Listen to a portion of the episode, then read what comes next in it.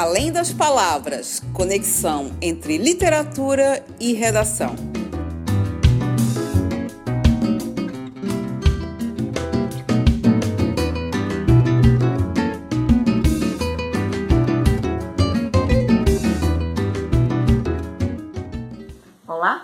Sou a Cintia da Oficina da Palavra. Estou aqui para apresentar para vocês o primeiro de uma série de vídeos sobre as obras de leitura obrigatória para o vestibular da Universidade Federal de Santa Catarina em 2017.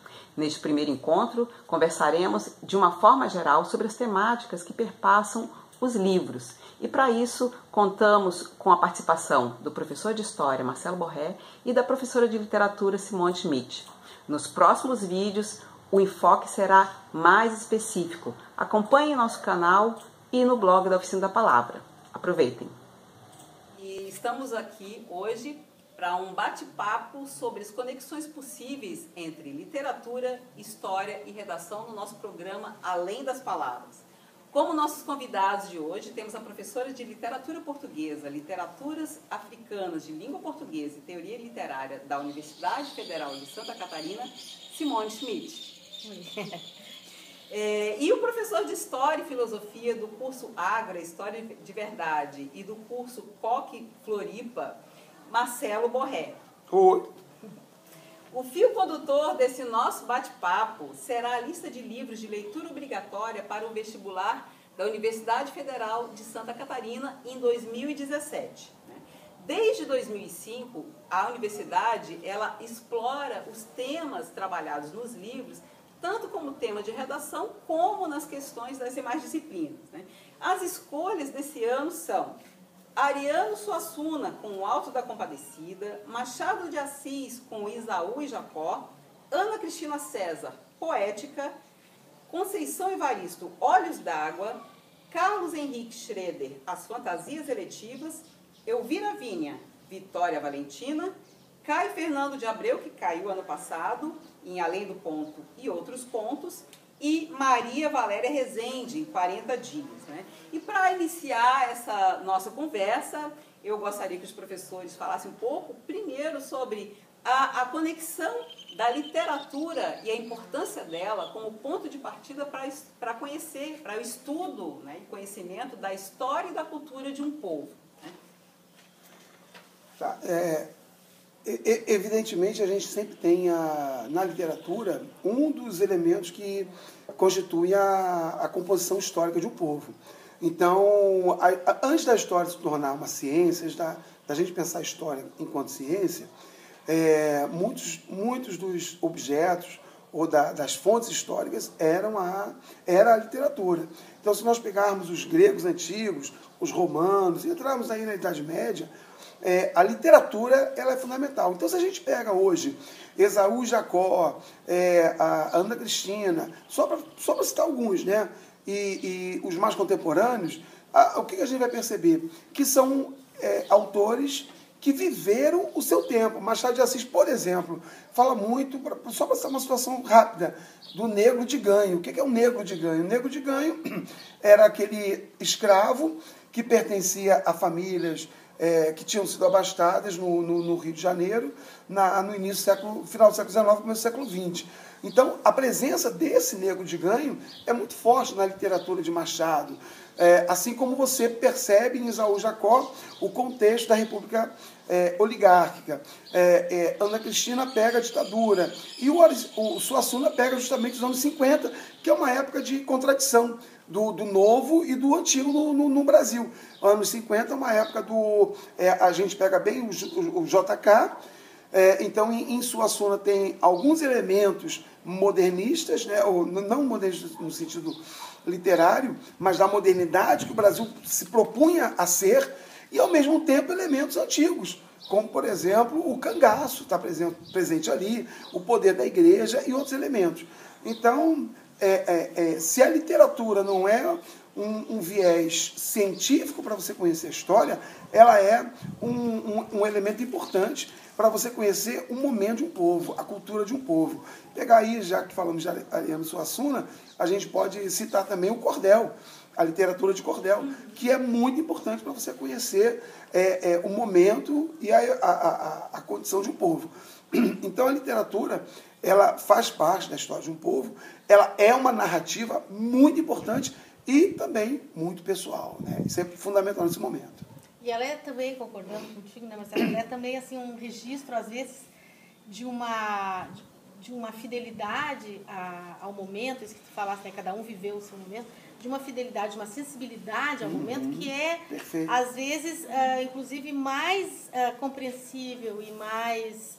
Uh, fácil de, de, de, perceber toda uma época via literatura do que através do documento. Exato. É, Por isso eu acho que os, os próprios historiadores, né, a partir de uma determinada, um determinado momento do século XX, começam, principalmente os historiadores franceses, em torno da escola dos análises, aquela coisa, uhum. começa a trabalhar com a ideia de que, afinal de contas, literatura e história não estão tão separados não, assim, né? Quer dizer, exatamente. que a literatura é sim uma fonte muito importante de, de compreensão de um período histórico, né? E como tu disseste, quer dizer, se a gente quiser entender o século XIX de verdade, a gente deve ler o Machado. É ele que nos dá o século XIX com uma cara tão viva, né? Tão... É, mesmo sendo regional no Rio de Janeiro, mas o Rio de Janeiro, ela, o centro, né?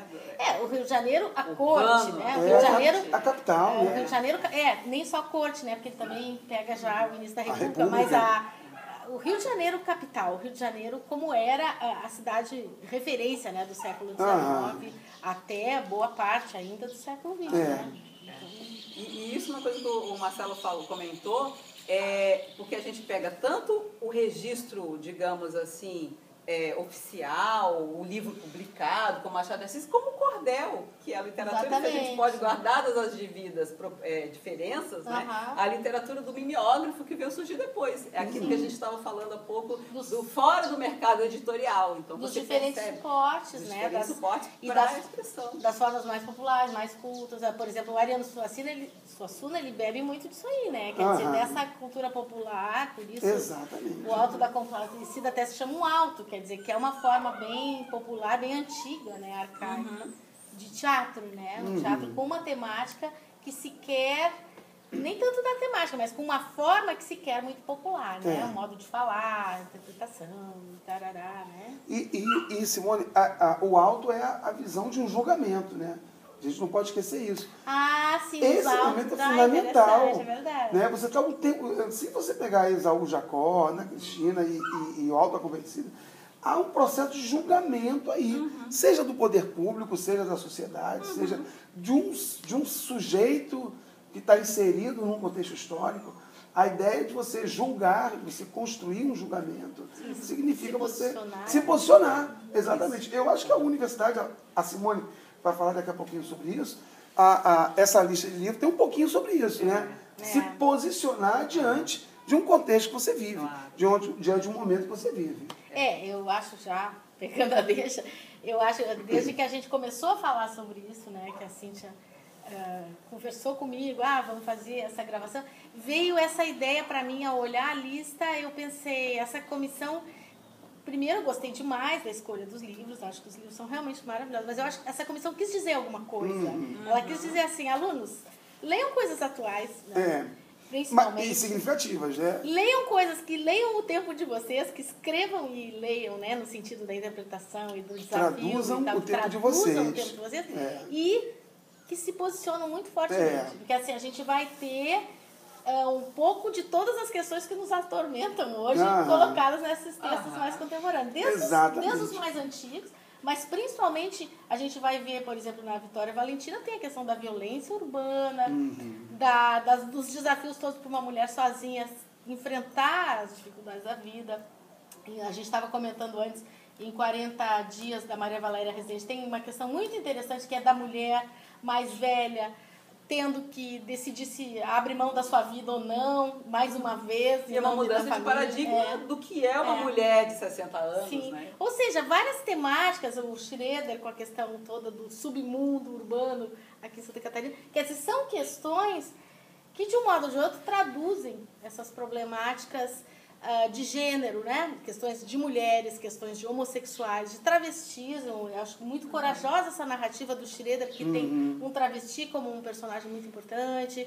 uh, questão de violência, de, de, a questão, por exemplo, a Conceição Evaristo, né, com toda a problemática da mulher negra que atravessa a obra dela. Quer dizer, são questões que de algum modo ou de outro estão falando para nós uhum. dos problemas uhum. de agora, né, que estão aí. Né?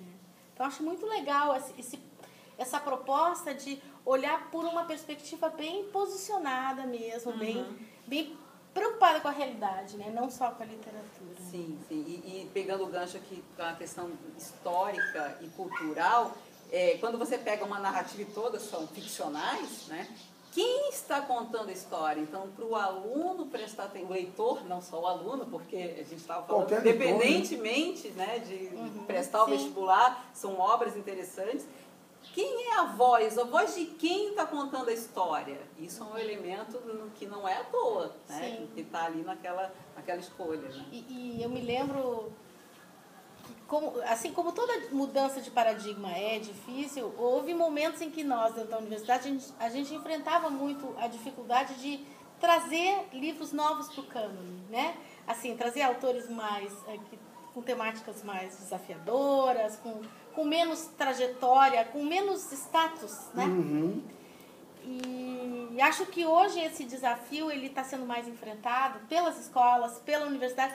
Ainda bem, porque eu acho que isso uhum. significa assim o, o desafiar essa dificuldade, porque ler o que é desafiador, novo, que não tem tradição, é enfrentar a ideia do comodismo, da apatia, quer dizer, vamos lá, né? Uhum. Vamos mexer a nosso cérebro, vamos criar uma leitura nova. Então, isso é assim, formar leitores mais desafiados, uhum. mais desafiadores, mais críticos. Eu acho isso muito, muito importante. É, eu, eu nunca vi uma, uma lista de livros no, do, do, meu ponto de vista, tão vanguardista Sim. como essa que saiu. Nunca... Publicações recentes, até do ponto de vista literário. É. Mesmo, e, né? e, assim, e com inovações até formais, né? Vou ter que Isso. falar nisso, como a, a, essa graphic novel, né? A chamada graphic novel, ou novela gráfica, né? Quer dizer, até vou mostrar, né? A Vitória Valentina é uma novela gráfica, né? Toda em quadrinhos. E ela, ter... não é em quadrinhos, toda em desenhos. É. E ela termina dizendo aqui na contra como é que chama? É a última capa? É. Enfim, dizendo assim, mas do que eu, gost, que eu mais gostei mesmo foi dos desenhos em preto e branco. Sujos, ela bota entre aspas.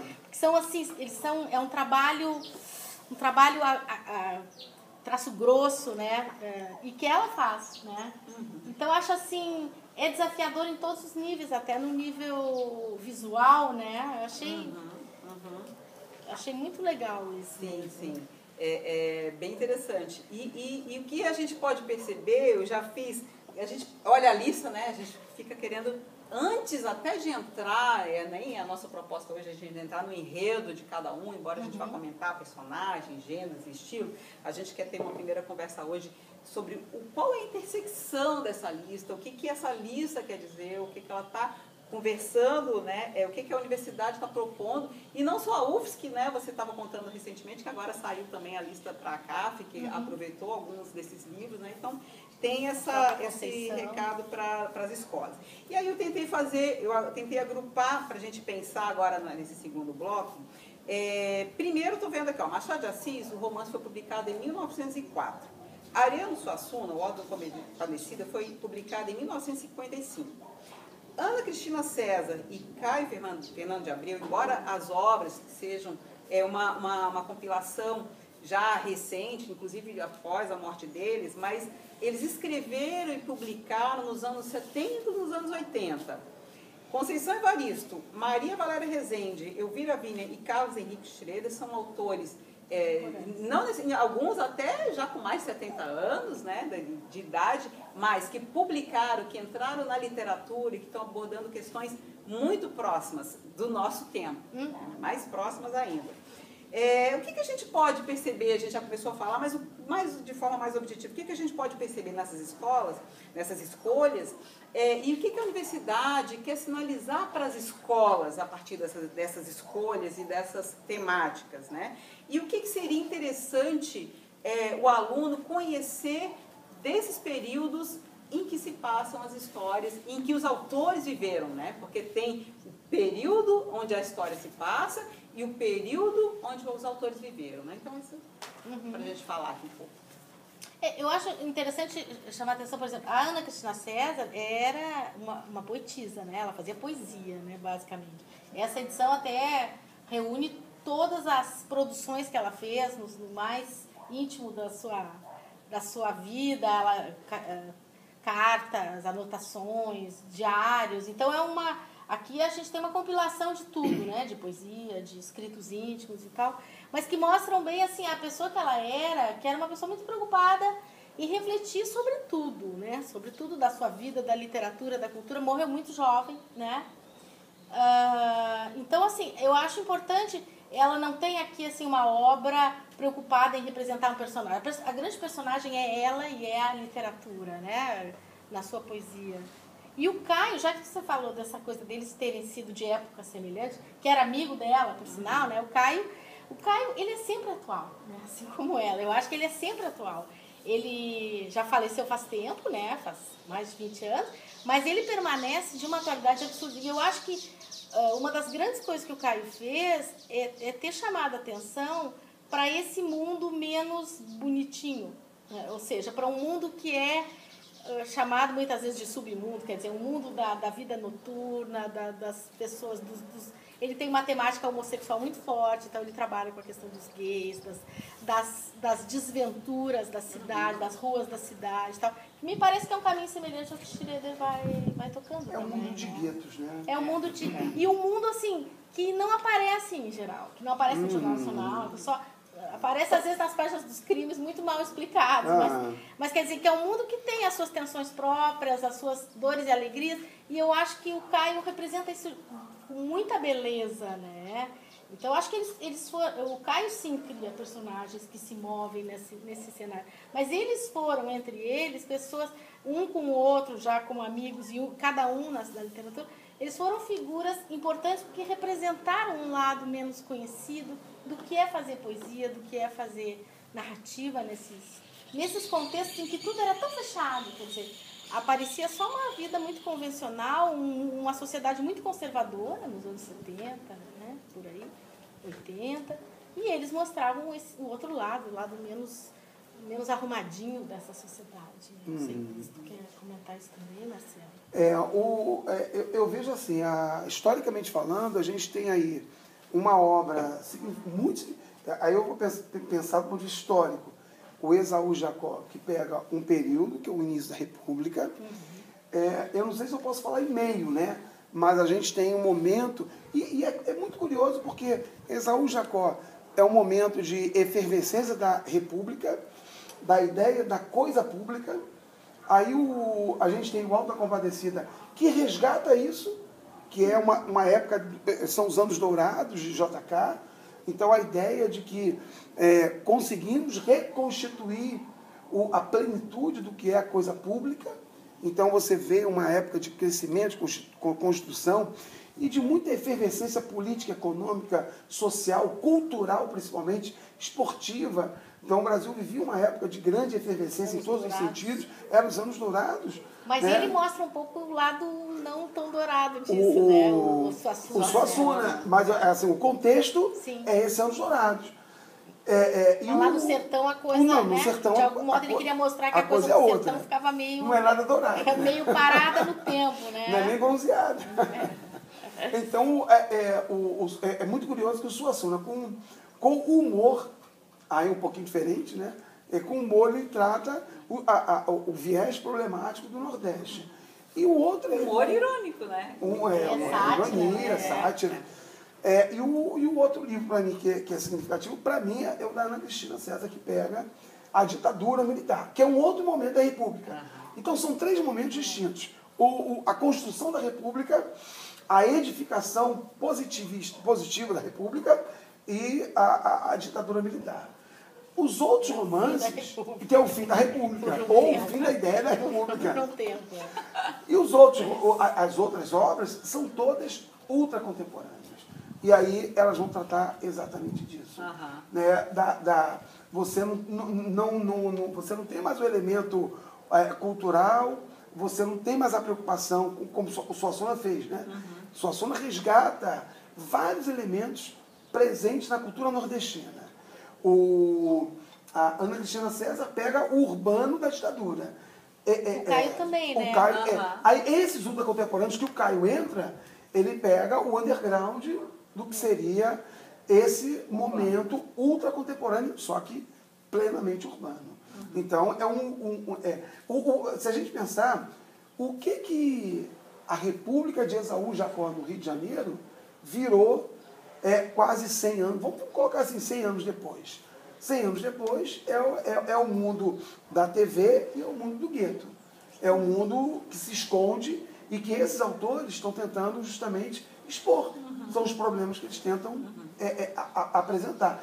E que aquilo que é a formação de opinião hoje tenta esconder, ou pelo menos não, não explicita tanto. Uhum. Então eu, eu vejo é, quatro momentos muito, muito distintos. A, a, o início da República, o Suassuna com os anos 50, é, é, a Ana Cristina com a ditadura, e para mim o que é, por isso que eu falei, muito vanguardista, os autores e as autoras que estão presentes na UFSC e que tratam de temáticas tão complexas, uhum. tão presentes e tão escondidas no dia a dia. Sim, é. Então, a, a, a, o que a UFSC, a, banca quer dizer é leia, e, e para mim não é só ler.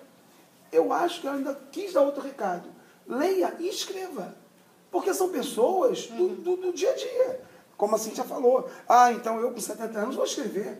Você tem pessoas que, que, que não se imaginavam escritores e que escreveram. Sim, então, a, acho que isso é um elemento importante. A Conceição Evaristo, só para dar um exemplo disso que é, você está dizendo, ela é uma autora que, embora ela seja já uma mulher de mais bem né, de idade avançada, dentro do mundo, embora seja muito jovial e tal, uhum.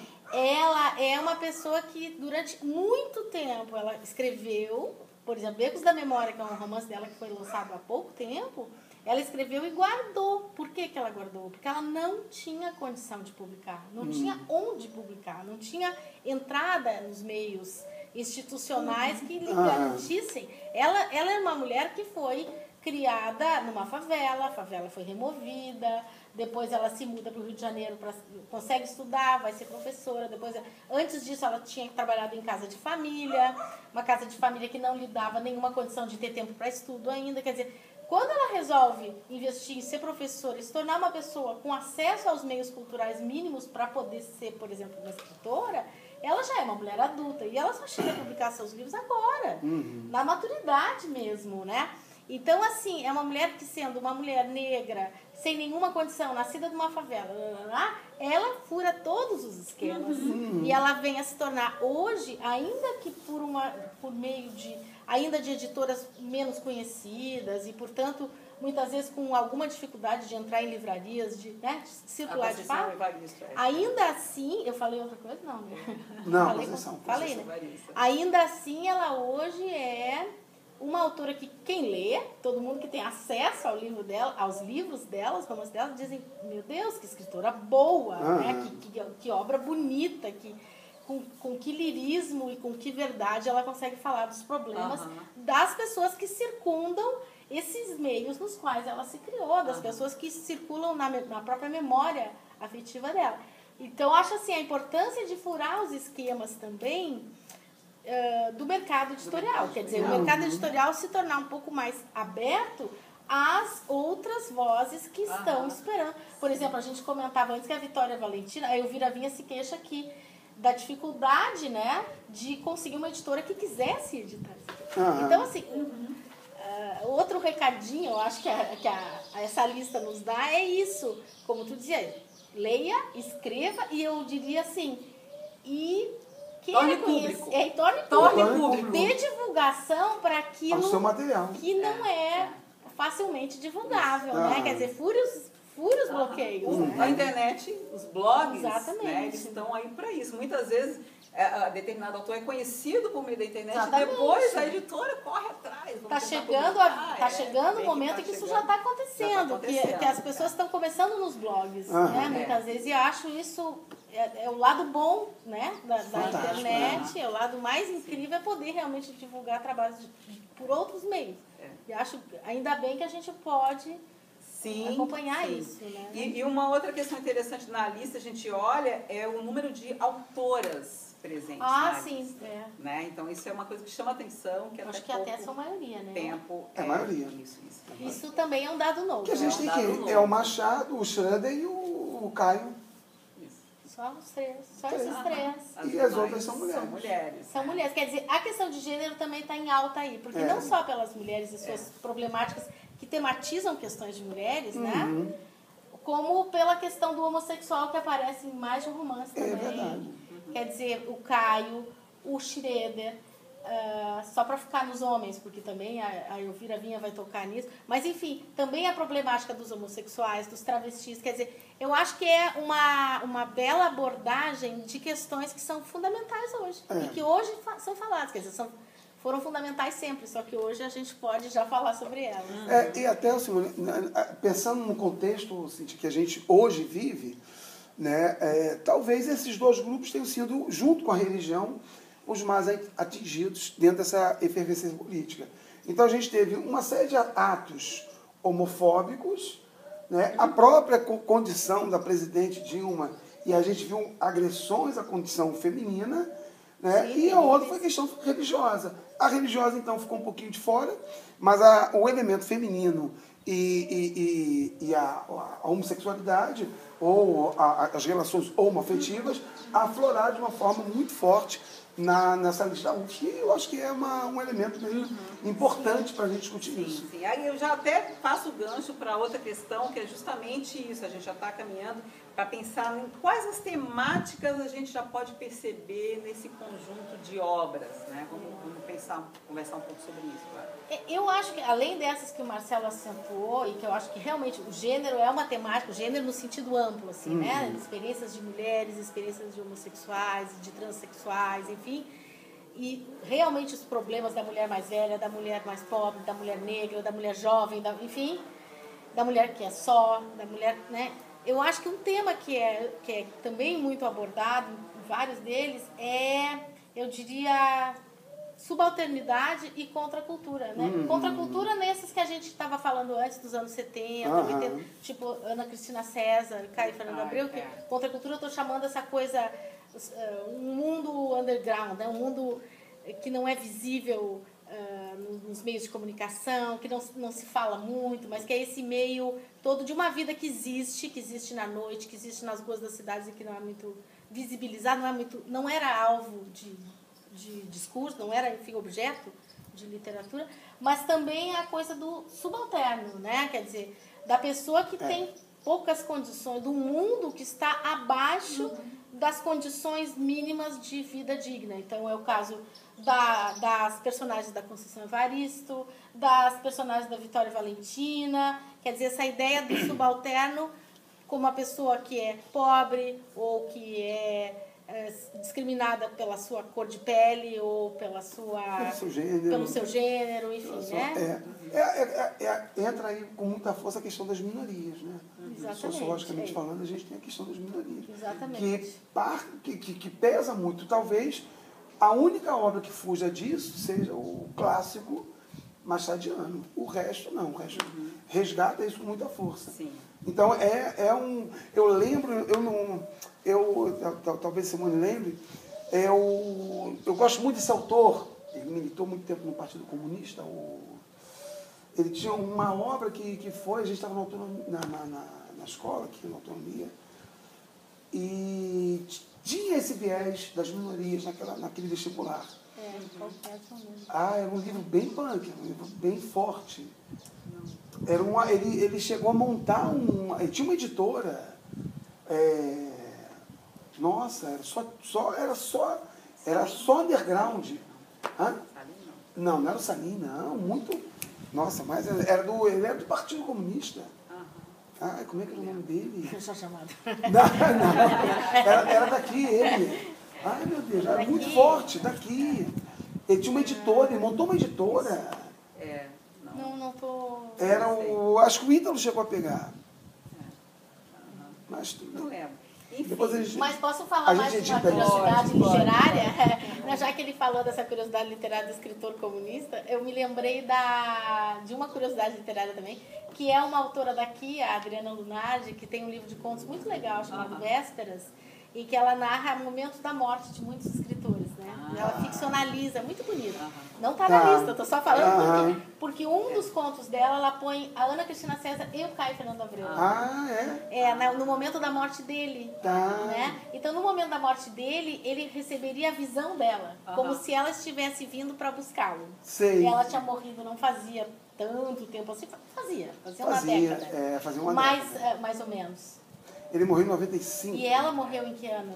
83. É, então fazia uma década. Mas como eles tinham sido. Enfim, ela tem essa ideia genial de botar os dois como personagens. Ele, é, quando morre de AIDS em Porto Alegre, indo, enfim, a caminho do hospital, aquela coisa toda, e ela como uma visão que vem buscá-lo, mas uma visão muito bonita, assim, uhum. da ideia da amizade e da, do, do, do, enfrentar o medo da morte e tal. Então, é muito legal, só para. É, e no momento que você pega é, é, a população, e aqui é grande parte da população né, explorada e que está invisível, você coloca como centro de uma história e você dá visibilidade, visibilidade você traz para a luz, Sim. você foca o tema e provoca reflexão, né, justamente no que quais são as causas dessas desigualdades, por que, que isso acontece né, no mundo pretensamente Sim. já de uma república que estaria é. avançada, é. né? Por que, que isso aconteceria? E, e, eu acho assim que é uma questão que eu acho que eu gosto de falar para os meus alunos é a questão da voz, né? O que acontece quando autores que viveram determinadas situações falam é que a voz deles aparece, né? Aquilo que você uhum. dizia que não era só leia, mas também escreva, né? Quer dizer essa questão da voz é fundamental porque a nossa tradição literária, como outras tradições, tradição política, etc., ela é feita de uma história só em geral, né? uhum. né? Assim, de, da voz dos mais poderosos, da voz dos que têm mais acesso aos meios culturais todos, uhum. da voz, enfim, de quem teve condições econômicas, eh, materiais de, de maneira geral e tal, de ter essa voz, né? E de exercitar uhum. a voz e de dar sua voz a conhecer. Então, a gente conhece as histórias sempre de um ponto de vista muito é. o mesmo.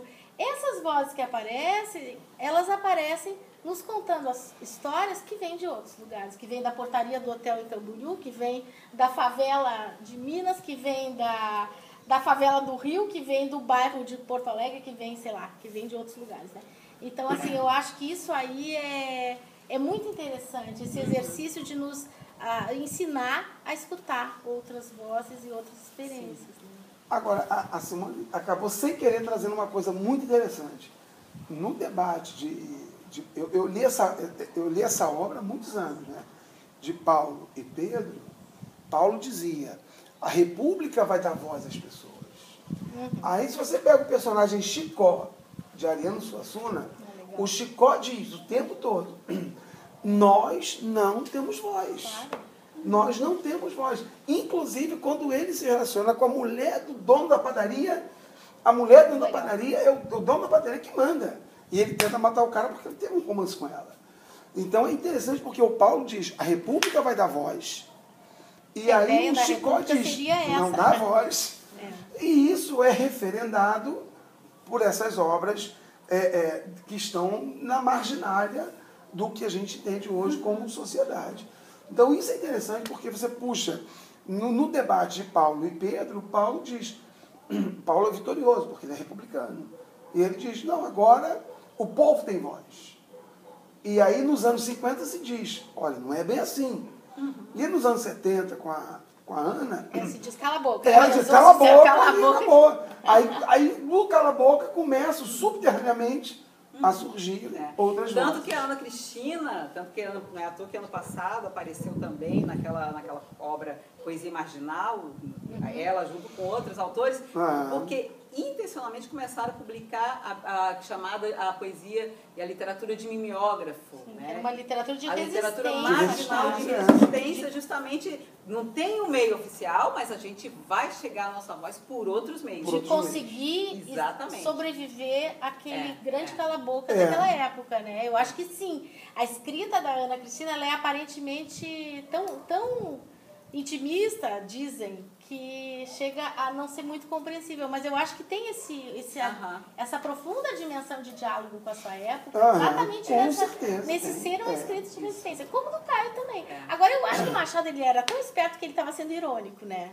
Assim, quando ele diz. Ah, sim, né? Quando ser, ele bota na, na claro. boca do seu personagem, ah, a República vai É, dar conta com de dar certeza. Eu acho que ele era Que é tão um traço É. do Machado, a não, ironia. não, né? não, E não essa que ironia ele não de é ingênuo né? de Não, achar que não. Não, a República vai mudar tudo. Não, não, eu digo, mas o É. personagem era e, e o grande Não, mas ele- ele- ele é, ele jogava com as vozes dos Claro. personagens para nos dar a É. reflexão mais profunda sobre como as coisas mudavam. Exatamente, mudava um pouco, é. Da- Até da pela condição dele, né? De negro, de doente. homem negro. É, É, que, que, que- e que percebia, por exemplo, se diz, ah, o Machado nunca representou isso, aquilo, o negro, o pobre. Mentira, tá tudo lá. Não, tá tudo Tá lá. tudo lá, né? E, tá, e pra mim tá muito claro. Só que com É sutileza, e sutileza. ironia. É ironia. É, aí é. eu já faço até um gancho, Simone, com uma coisa que você falou no início, né?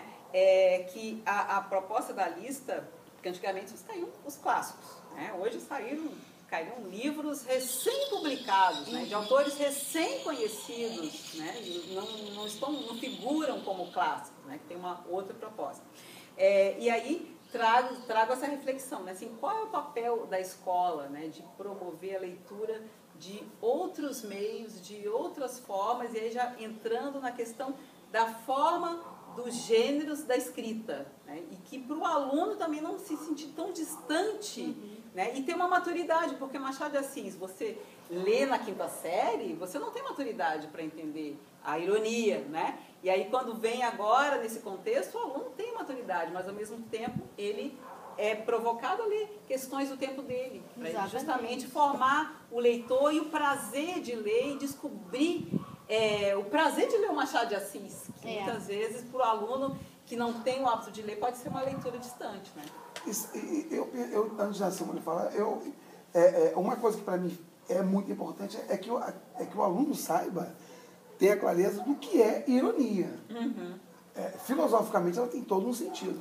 Mas é, o Machado ele traz o tempo todo isso. E aí é, é fundamental compreender isso e saber que é, ele está dentro do seu tempo, ele não se furta a falar do seu tempo, só que ele usa outros mecanismos para falar do seu tempo. E eu acho que essa questão do papel da escola, se eu entendi bem a pergunta, eu acho assim, que cabe aos professores ajudar o aluno a ler um texto que está mais distanciado, tipo Machado. Certo. Né? Ajudar mesmo, ajudar com elementos da história, é. ajudar com a dissolver problemas de entendimento de linguagem, aproximar essa, esse texto do, do aluno. O resto é deixar o aluno aproveitar mesmo essa leitura, como você falou do prazer. E eu acho que o Marcelo matou charada quando ele falou aquela questão de ler e escrever, quer dizer, eu acho que o papel da escola é, é, de- é deixar o aluno à vontade com a literatura, de forma que ele se sinta autorizado a ler o que ele quer, de uma forma bastante livre e crítica, e, e a ousar escrever também, avançar em direção a- não só a leitura, mas a escrita, quer dizer, é formar um leitor sem medo né, e sem tanta amarra, né? Um leitor que ouse ler uma novela gráfica, perceber a inovação daquilo, que ouse ler uma poesia como da Ana Cristina César.